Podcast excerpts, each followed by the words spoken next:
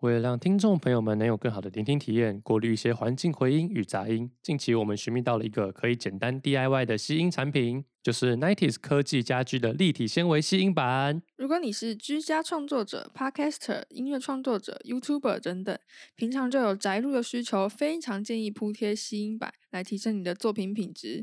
Nineties 的吸音板平价，也完全不需要经历浩大工程，就可以自己在家简单 DIY 哦。最重要的吸音效果也明显改善了许多，安装之后声音变得更集中，没有回音，杂音也减少很多哦。除了我们贴的吸音板之外，也很推荐创作者可以使用 Nineties 的隔音板，官方实测降噪可以达二十到二十五分贝，然后它同时具有吸音加隔音的功能。如果在家录音怕吵到邻居，或是觉得邻居很吵，Nineties 的隔音板就可以大大的改善你的问题哦。大家知道传统的隔音工程，从厂商接洽、咨询，再到实际施工，除了花费的时间多之外，价格也比较高。而 Nineties 的立体纤维吸隔音板属于轻施工，除了价格相对便宜之外，铺设时不需要更动原本的格局，就能轻松达到强力降噪的效果。施工更不会造成空间的脏乱。如果是居家小面积的安装，也可以选择自行 DIY，简单好上手，又不会花费太多的时间成本哦。Nineties 也有提供专业的线上咨询服务，有吸音或隔音需求的听众朋友们，所有产品吸隔音问题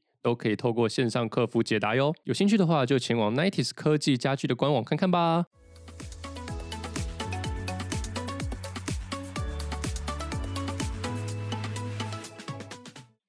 那因为我们也大三了，所以我们很多人会考虑说，将来要继续念研究所，还是去工作。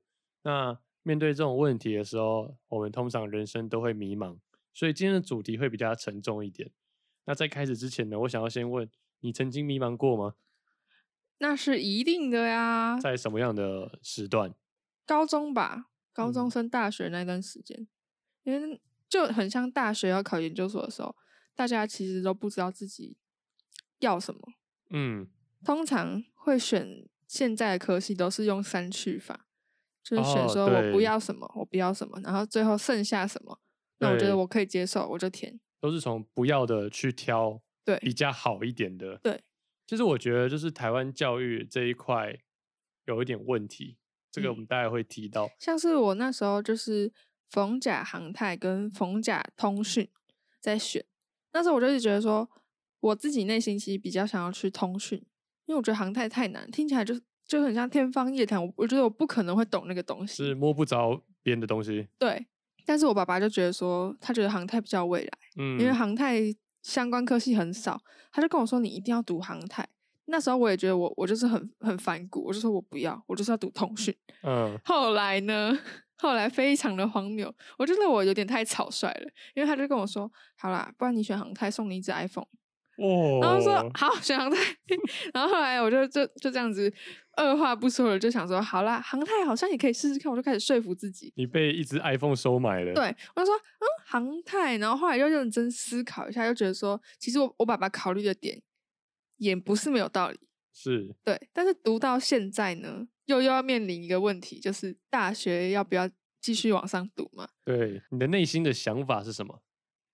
我内心其实就是，我虽然成绩不会到太差，维持的还不错，但我自己内心真正深处知道说，我其实根本就也不太了解，因为考试的那些其实都可以用背、死嗯背，或是就是考出来不一定真的懂，分数有，但是我内心知道，诚实的面对我自己的话，我觉得我的那些基本功都不太好。都不太扎实。对，，所以要如果要继续读研究所，我就会开始害怕，说我到底有没有办法有能力去应对，对，就觉得哦很很慌张，惶对恐这样很慌张，因为大部分的人都说要继续读，对然后你问为什么，他们就会说，哎，因为理工科都要都要继续往上啊，你不继续往上，你要干嘛？对，其实这个问题，很多人会觉得，大学你念了念完之后，你不念研究所，你要干嘛？其实很多人去念研究所的理由，反而是因为他不知道要干嘛。我爸爸也也常跟我说，他说你读理工科，你大学毕业根本就没有竞争力，你至少要读到硕士毕业，你才嗯等于说拿到科技业的门票的感觉。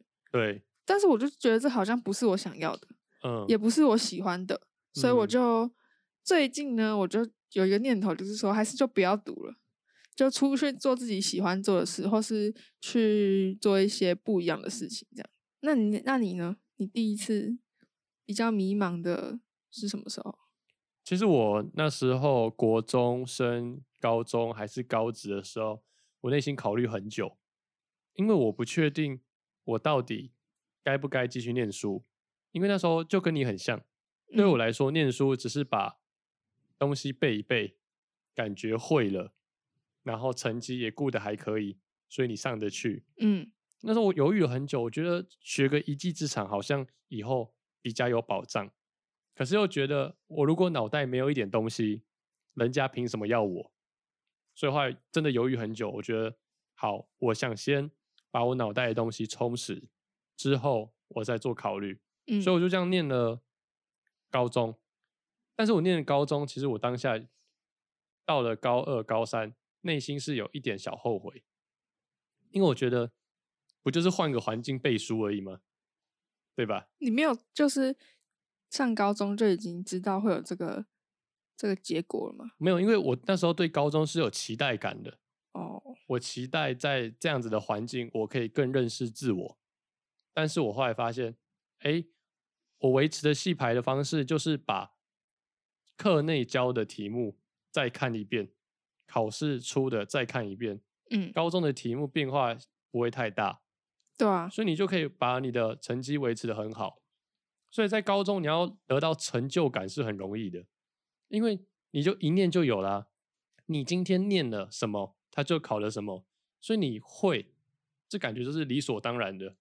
我觉得考学测也是欸，学测的那种考古题啊那些的，就是很像就是你只要硬背你就会了，啊，可能过了可能过一两个月考完一两个月，你其实什么都忘记。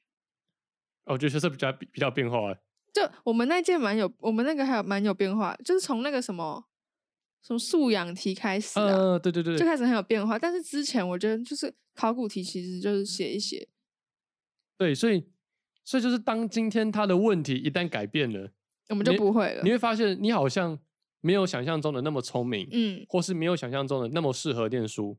就是有一种变成考试机器的感觉。哎，对，就是不断的在检测自己你是不是有能力，然后不断的在成就感与自我怀疑之间徘徊。我现在大学也是这样啊。对，那我们那时候老师问我说：“你将来想做什么样的人？”因为台湾教育告诉我们，念理工，你出了社会的薪水待遇会不错。嗯那所以我那时候就想说，我对机械或是对这种机器人啊，对这种三 C 是很有兴趣的，所以我就跟他说，我想要成为呃理工类的商人，嗯，就有点像是郭台铭一样，嗯你不会说他是个文主，你会说他是个理主，理主的商人的这种概念。对哦。然后后来念了大学，我自己也觉得说，哎，可能很多人都是这样子啊，念你念过才后悔，念过才知道他跟你想的不一样。对，才发现跟你想的不一样。我今天就跟我们班的一个聊天，他说，哎，如果你不念电机系，你会念什么系？我会说，我可能会去念财经吧。哎、我也是哎、对，就是我也觉得说可能钱商跟商学学有关系的。对，然后他又说，他有个朋友，他也是这样想，他是从电子转去财经，结果他去念财经之后，他也后悔了，发现财经跟他想的也不一样。又不一样。对，所以其实我觉得你在这个生活中会不断的迷茫，就是因为你不断的在遇到你未知的领域，然后发现你好像没那么适合。因为其嗯实欧美教育它会有个适性教育，它很在意每一个人的发展，嗯会培养小孩子的兴趣，会培养小孩子的一个专业，或是让他知道你自己喜欢什么。我觉得一个人知道自己喜欢什么很重要，或是知道自己适合什么很重要。我觉得台湾的教育很少会让你就是去想说你自己到底喜欢什么，或者让你去挖掘你真正喜欢的东西。对，因为如果你按照传统的步伐，你会发现，你从国小、国中、高中，他们都希望你变成一个很全能的人，在科目上面，就是一个很会读书的人。对，很会读书的人。对，然后你按照这个步伐走的时候，你发现你走到大学，你突然发现你要面对一个选择题，而这个选择题你是没有后路的。你一旦选了这个科系，你会发现，我可以后悔，可是后悔的代价会付出的很大，你没有什么能改变的机会。所以为什么很多人念的科系，发现自己不是很喜欢，却又不敢花时间改变？因为他们觉得他们已经是把时间花下去了，不想要再重来，重新来过，他们觉得很不甘心。很多人是没有勇气去改变的吧？对，对，我刚刚说到，要知道自己适合什么很重要，不是说你适不适合念书，而是你这个人，你在念书以外的领域你适合什么？比如说，我自己很喜欢讲话，我很喜欢沟通，所以我就知道哦，如果以后我想要做生意，那我是适合往讲话、往沟通、往人际方面的去执行。虽然我的科系电机可能是对着一台冷冰冰的工作，但是我觉得，即便我不喜欢电机，但是我知道我下一步的方向在哪里，你的人会变得没有那么迷茫。我后来在宜兰大学念书的时候，为什么我会想要选择离开那里？其实就是因为那时候在宜兰大学念书，他们都会准备好考古题或是勾题范围，也就是你勾了，你读了，你就会过。贝多芬，对，就是贝多芬式的教育。贝多芬式教育。那我就觉得说，天哪！我出了社会，我不可能会有考古题，社会没有一个标准的答案在那里。那再者，我又不是跟校内的比，我出来面对的对手是比我更优秀学校的学生。那我在这样子安逸的环境下成长是件好事情吗？所以就开始有点否定自己，然后不知道读书的用意在哪里。宜兰大学它是个不错的学校，那我自己那时候靠这样子的方式念到了系排四，虽然可以用系排去往上推。但是我一直很害怕，我推上去之后，我是否真的有这样子的实力去更好的学校继续研究？你可以懂我的意思吗？可以啊，我觉得我们在这个体制下成长，最缺乏的就是解决问题的能力。对，我觉得你去上学，其实就在学解决问题的能力这件事情。嗯，对，应该是学一个判断力。我觉得我们就只会一成不变的。那些东西，它如果有一点变化，或是有一点什么小小的改变，我自己感觉啊，我就会觉得很不知所措，很没有安全感。考试如果你遇到那种变化题，嗯，你就觉得不知所措，因为老师教的就是可能就是那个公式，对，然后就是那几几个叫叫你把那个步骤背下来，所以我们很很常就会用背的，然后用印记的把它记下来之后。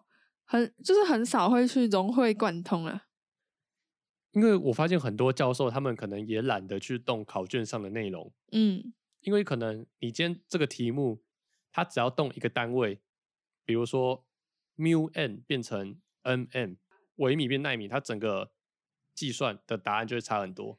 没错，所以我发现可能教授也懒，而且其实他就真真的这样改，我们真的也不会写。到大学真的是这样一小小改变。除非你融会贯通，不然真的写不出来。对，然后有些人会说：“啊，是不是念书没有用？”你怎么看这件事情？就是可能体质有点问题，然后学生的本质也有点问题。可能对我来讲，我觉得，我觉得就是读这些书已经有点像是在应付吗？应付的感觉。因为我自己本身就是没有太大兴趣，所以我才会有这个感觉。但是如果对一个很有兴趣的人来讲，说不定他会乐在其中。我认为念书可以丰富我们的知识，丰富我们的世界观。我是很同意这件事情。人家说念书没有用，不是不是念书没有用，是你念的书没有用。对对，是你念的书没有用，不是人家念的书没有用。因为你觉得这对你没帮助。对，其实我自己很喜欢看一些思维、逻辑或是概念的书，因为我觉得这些书籍它是。市场经验，或是市场成功人所告诉我们的事情，所以我就觉得说，我看这些书是我在学校学习不到的事情，而这些书所带来的知识，是我在面对未来可以运用得到。因为有时候我们很担心学校教的内容是我们在出了社会无法使用的。嗯，这个问题就有点像是当我们今天加减乘除学到开根号的时候。你就问老师说：“老师，现现实生活中我们哪边可以用到开根号？”对啊，对啊，除非你今天是一个工程师，或是你是一个什么什么设计师，你要运用庞大的数学去算你的这个模型，算你这个这个建模，不然你说你去超商买东西，你用到开根号的东西吗？是不会，是不会嘛？对啊，所以为什么我很喜欢看一些逻辑思维的书？因为我觉得他们的知识是他们走过的路，而他们走过的路的经验，你可以透过这本书本吸收。所以我认为看这些书是很有用的。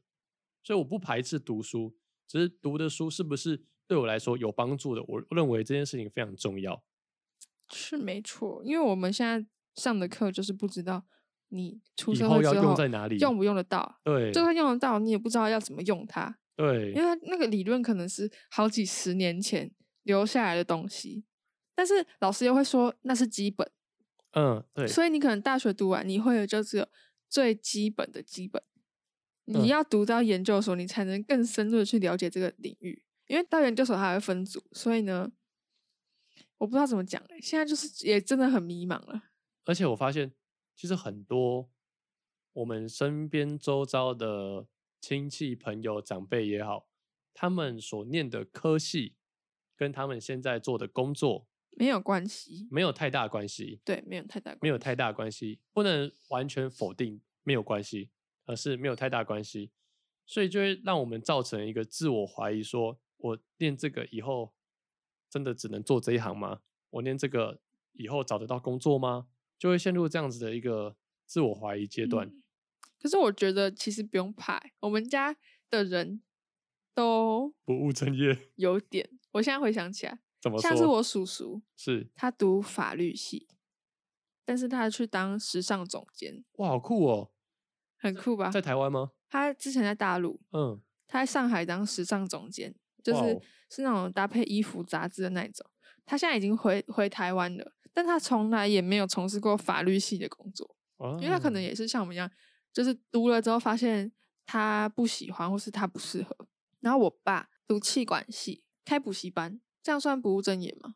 就是也没什么关系啊，对，没有太大的关联。对啊，就是这样这种。其实我们家人，我后来想一想，好像大家走的路都没有跟原本的科系有所相关。对我们家的也是这样子，我们家的家风很开放，嗯他们就会应该说，我想要做什么，他们都会很支持。嗯，因为我觉得年轻人就是要不断的挑战，你要不断的挑战你未知的领域。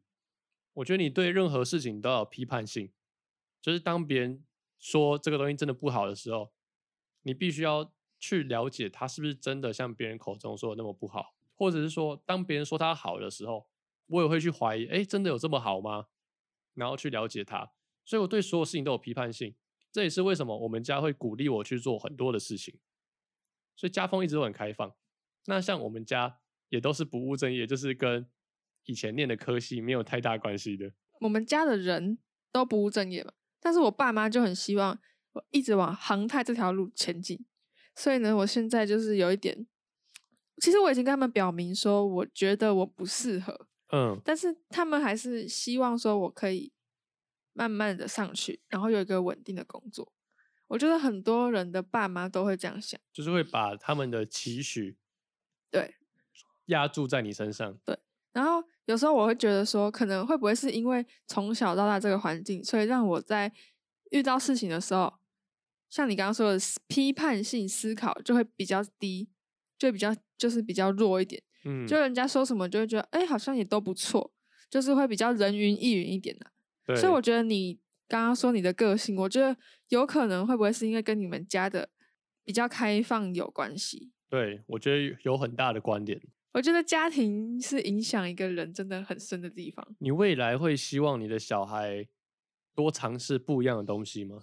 我觉得要诶、因为我我现在真的觉得学历跟成就不是成正比，就是你多尝试，真的找到你喜欢的，我觉得那才是比较重要。真的，不然，如果你有一份很好的工作，但是它就只是工作，然后你每天都很不快乐，有钱啊没有快乐，我觉得这样子你也没办法做太久。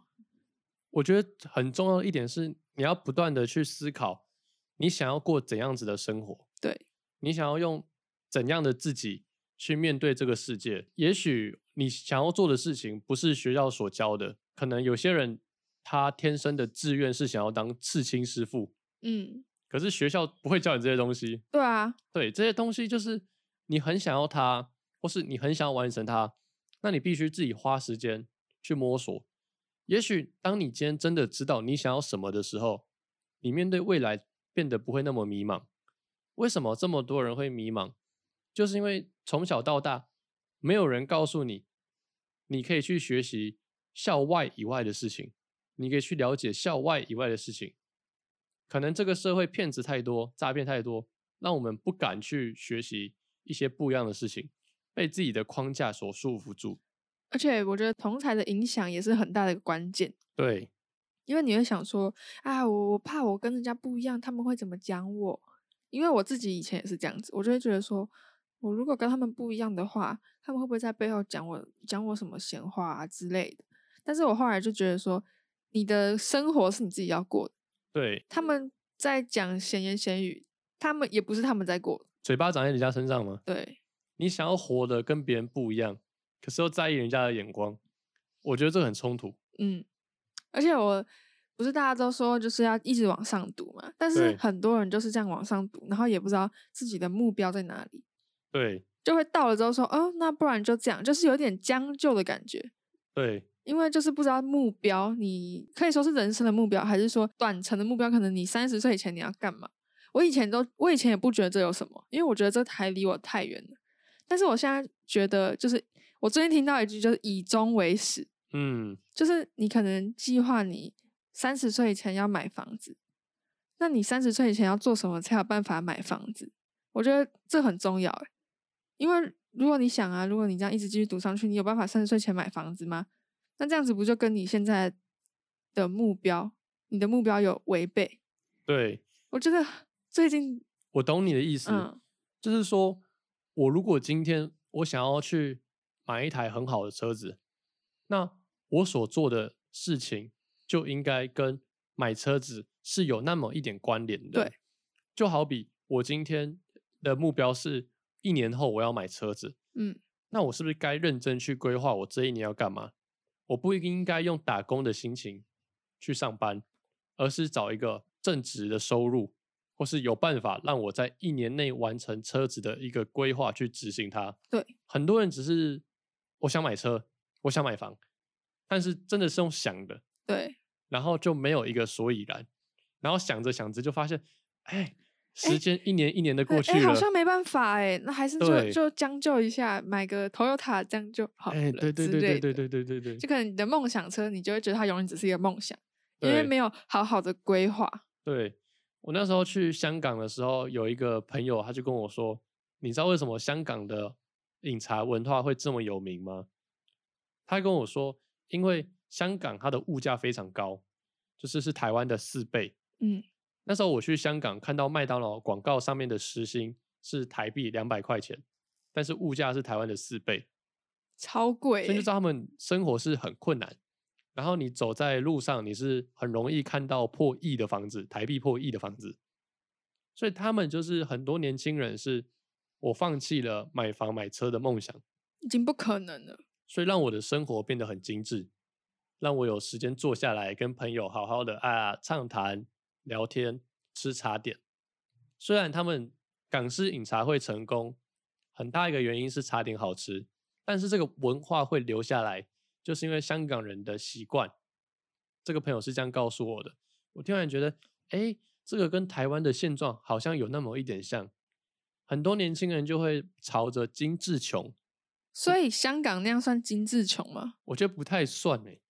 我觉得所谓的精致穷是，你本身没有很高的消费力，然后把自己打造成光鲜亮丽。嗯，香港人他们的平民或是你所见得到的人，平民听起来，你所见得到的人，嗯，他不会把自己弄得很有行头，就你看到哦，他是一个很普通的人，嗯，但是他们会花时间在享受生享受活生活。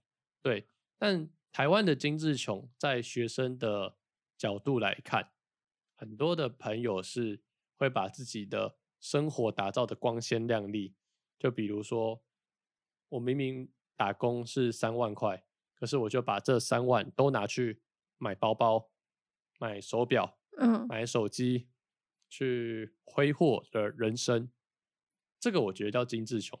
确实，你明明没有什么钱，你把自己打造的很精致，而香港人不一样，香港人他不会把钱花在这种地方，但是会把钱 social，我来交朋友，来享受自己的生活，这个、嗯这个概念又有点不太一样，文化的差别。文化的差别。我觉得台湾跟香港又有点不一样，就像是台湾大部分的年轻人，很多其实也都可能买不起房子，就是觉得买房是一个太远大的梦想。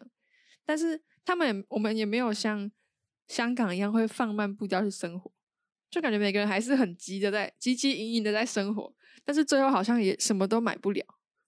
就是你很认真在打工，很认真在赚钱，但是发后来发现这样子也跟不上通膨、物价上涨的速度，就是有一种两头空的感觉吗？我不知道怎么讲。所以我觉得台湾的现况有点像是这样子：零到二十五岁是盲目，你不知道未来会发生什么事情，你不知道未来要干嘛。那二十五岁到六十岁这个工作期间，你会穷忙，很忙，但是存不到什么钱，很害怕。六十五岁之后，你退休了，你会茫然，因为你的房子可能房贷也付的差不多，孩子也大了，所以你就会觉得哇，我的一生好像就这样就可以了。好像这样就满足了。对，可是因为我爸爸他的思想很开放，他一直跟我说人生的精彩度很重要，所以我觉得你要知道自己喜欢什么，跟你自己该做什么。我觉得，即便它不是在教科书上面会出现的东西，但是也是必须我们自我去探索的。嗯，你爸爸之前就有讲过，让我觉得很印象深刻的话，就是我们可能一般人都认为说，六十五岁才能退休，但到底是谁规定六十五岁才能退休？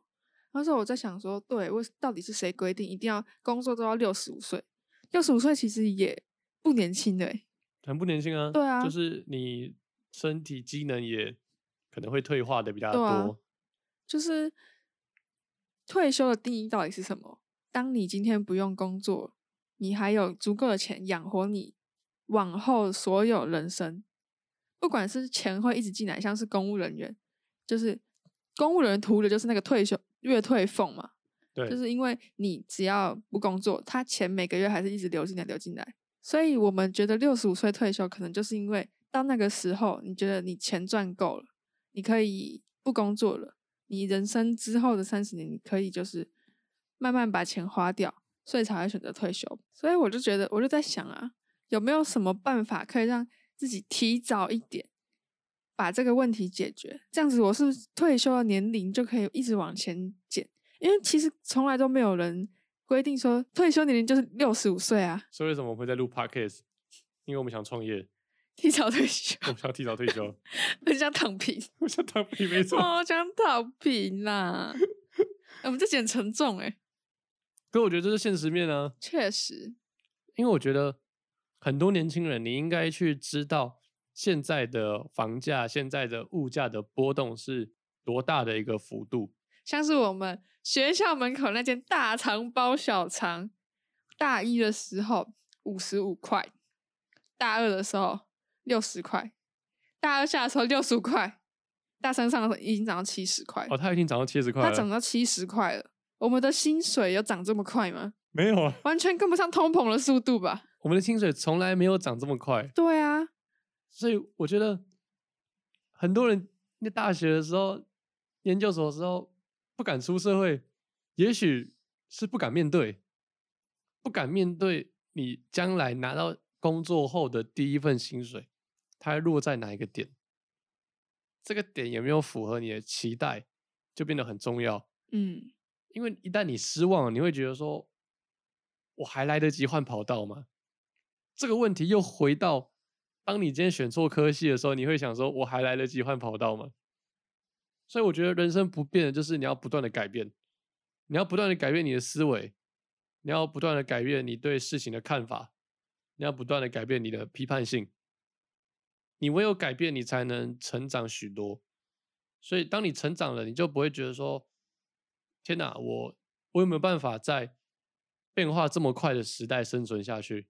嗯，因为我觉得很多年轻人就是你会担忧未来，就是因为我们的改变跟不上这个时代。嗯，讲的很好。我想的比较多了。，对，我因为就像我刚刚说的，我看了那些书之后，嗯，我发现我不能继续过着安逸的生活。其实很多人，就是连我自己以前，我其实也都不太敢想未来要干嘛，因为光想就很可怕，所以有很多人都宁愿不想。但是该不该不该想嘛？但是我觉得真的要改，应该要好好想一下，然后看你要怎么面对，怎么去安排你之后的人生，才会过上你想过的生活。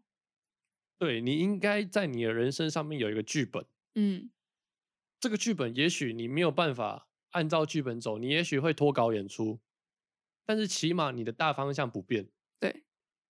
现在我们大大体制上的教育就很像一个公版，大家都跟跟着那个公版走，然后最后的结果就都一样。你可以就就往上看，你就看你的主管，那就是你十年后的样子。我也觉得是、欸。对，啊，而且我们系上有个老师，我觉得很酷，我印象很深刻。他就一直跟我们讲说，你们如果要赚大钱，你们就一定要当老板。他真的这样讲诶，如果真的要赚大钱，真的不能留在这里，你们可能要去搞一项专利，或是做一项产品出来，才有办法真正的赚大钱。我就觉得，天啊，这个老师真的是很酷诶。他是你们通识课的老师吗？不是，他是我们系主任。哇哦，对啊，就他他的思维很开放，你们去不当员工。嗯，他有他有跟我们说，你要赚大钱就是要当老板，我就觉得，嗯，跟一般老师会讲的话好像不太一哇，样。我喜欢这样子的教授，这样子的老师。对，啊，虽然他上课我都听不懂。我们系上有个老师，嗯他是从科技厂出来的，然后他会鼓励我们去科技厂。嗯，我会觉得很奇怪啊，对，怎么你会鼓励学生去一个你不想去的地方，然后选择在学校上课？他其实，在上课的时候，他也不断的抱怨啊，学校给我的这个杂事很多啊，钟点费不高啊。啊，我的眼睛快瞎了啊，我做实验做到快爆肝了。我想说很奇怪，既然科技厂你是这么推荐你的子弟兵未来去那里，结果那你怎么在这里教书？哎，没错，其实我就是这样子的个性对不能理解。嗯，就刚刚所说的批判性，我就去思考这样子的问题。你们当场反驳他吗？我没有反驳他，但是我会去去吸收。嗯对，最害怕的就是很多人会听着老师的这个步调，然后回头一看，发现这个不是我要的。嗯，当然，如果你遇到你要的，我只能说恭喜你，你很幸运，你选对了。其实也不是对啊，其实也不是说研究所不好，很多人就是知道说我就是要继续往上读，因为我对这个领域很有兴趣。对，有兴趣你选它很棒啊。嗯，如果你去读研究所，是你对这个领域非常有求知欲，然后非常想要去钻研的话，那我觉得读这个研究所就是很有意义，因为也是你人生的目标。但如果你是因为不想要、不知道自己要干嘛而去读研究所的话，我觉得这个就是要认真思考，说这样到底是不是对的。对，因为如果你不去做一点改变，你就一直按照这样子的生活步调去过你的往后的生活，其实我觉得不会只有在你研究所的时候迷茫，嗯，你离开研究所之后，你一样会很迷茫。对，因为你从来没有想过，你到底该怎么去规划你的人生。而且我觉得越长大越不能拿爸妈当借口。对，因为我以前也会讲说，哦，为什么要选这个？因为我爸妈叫我选的、啊，因为这是我爸妈叫我做的事。但其实我后来想想，就是到大学之后，我就想说，但这是我自己要过的人生，所以我不能一直说我爸妈要我怎样我就怎么样，我应该要想说我那我自己想怎样，我自己想要过这样的生活吗？我自己喜欢读书吗？我自己对这个科系有兴趣吗？就是不要一直想着别人，要多想自己。总而言之，我觉得就是要多为自己想一点，也不要害怕改变。对，因为人生是自己的，你知道自己喜欢什么，知道自己擅长什么很重要。而且，如果你不改变，到你老了之后，你再回头发现，就觉得哦，我这怎么一生就这样平平淡淡过了，再后悔的话，我觉得这样真的来不及。宁愿就是你去改变，改变之后，如果结果不如预期，你还可以继续尝试更多不同的事情。我觉得迷茫它是一件好事情，代表说你意识到了问题。那意识到问题，如果你一成不变，那问题选择忽视，那问题还会在。对，也许今天这一集比较沉重，但是我们想要把我们内心最深层的感受分享给所有的听众。掏心掏肺，肺腑之言。好了，如果你喜欢我们的节目的话，欢迎在下方留言。那我们今天这一集呢，赞助商也有抽奖，所以可以关注我们的 IG。如果你喜欢我们的频道呢，也可以按赞加订阅哦。然后呢，对我们有什么意见的话，也可以在底下留言。我们很希望得到大家的建议跟指教。对，我们希望所有的听众都有批判性思考的能力。没错，也许我们讲的不是最对的，对，也欢迎在底下反驳我们。没错，反驳我们也可以。好，那我们今天的节目就到这边喽，大家拜拜拜拜。